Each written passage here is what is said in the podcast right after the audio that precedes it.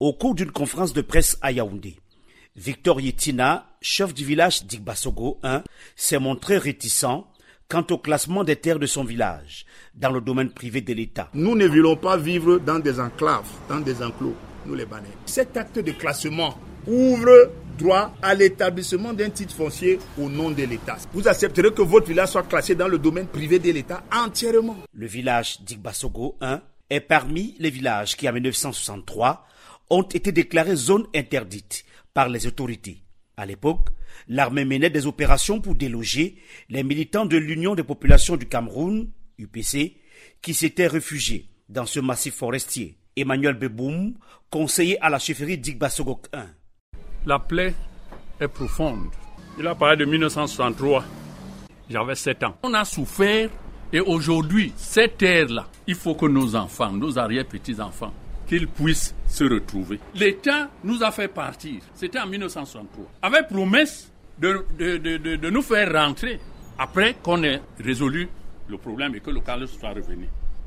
Bon, aujourd'hui, quand vous voyez les arbres là-bas aujourd'hui, 60 ans après, vous pouvez imaginer un peu. 60 ans plus tard, une association dénommée Mounen Retour aux sources a été créée et plaide pour le retour sur les terres ancestrales de cette communauté dispersée dans plusieurs villes du Cameroun. Daniel Dibo, l'un des responsables de l'association Mounen, Retour aux sources. Nous voulons rentrer sur nos terres ancestrales. Que l'État qui nous a fait partir nous donne les moyens d'y rentrer.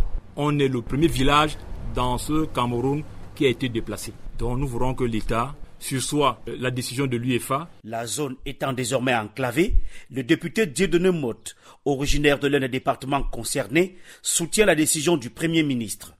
Dieudonné Motte, député du RDPC, le parti au pouvoir. Nous pensons que nous avons une volonté inaliénable de repartir sur nous où nos parents ont vécu pendant des décennies. Et en cela, nous pensons sincèrement que l'UEFA nous permet de nous rapprocher. Une fois qu'on s'est rapproché, à ce moment-là, nous avons une génération qui arrive derrière nous. On le dit, pour la partie là qui a été classée comme étant patrimoine privé de l'État, le jour où on a envie de sortir un titre foncier là-dessus, à ce moment-là, vous pouvez aller à la négociation.